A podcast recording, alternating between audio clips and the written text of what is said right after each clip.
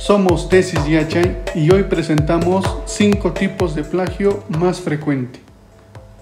Una encuesta realizada por Turnitin a un aproximado de 900 educadores de preparatoria y universidad identificó las 5 modalidades de plagio más frecuentes. Copiado y pegado. Sucede cuando se incluyen amplios pasajes de texto de una única fuente sin modificarlos, tal como se muestra en la pantalla. Existen dos párrafos tomados de la misma fuente. Aparecen sombreados del mismo color y con el mismo número.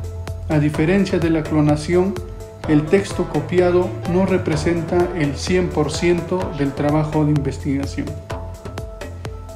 Clonación. Sucede cuando se presenta el trabajo de otra persona como propio es decir, es un trabajo copiado palabra por palabra, tal como se muestra en la pantalla. En este ejemplo, el reporte muestra un 99% de similitud y el texto copiado se muestra sombreando del mismo color porque todo proviene de una sola fuente. Búsqueda y reemplazo. Sucede cuando se cambian palabras y expresiones claves sin alterar el contenido esencial de las fuentes. Tal como se observa en la siguiente imagen, se muestra la comparación del texto de la fuente original y el texto del documento. En el texto del documento se marcan como similitudes las palabras que coinciden con la fuente, pero no se marcan las palabras que han sido cambiadas. Mosaico.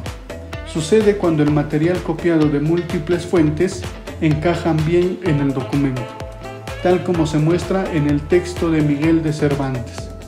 En este ejemplo se muestran dos párrafos sombreados de distintos colores, tomados de diferentes fuentes sin referencia y que han sido colocados juntos porque encajan bien.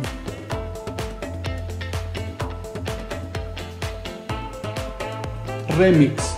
Sucede cuando se mezcla el material parafraseado extraído de múltiples fuentes.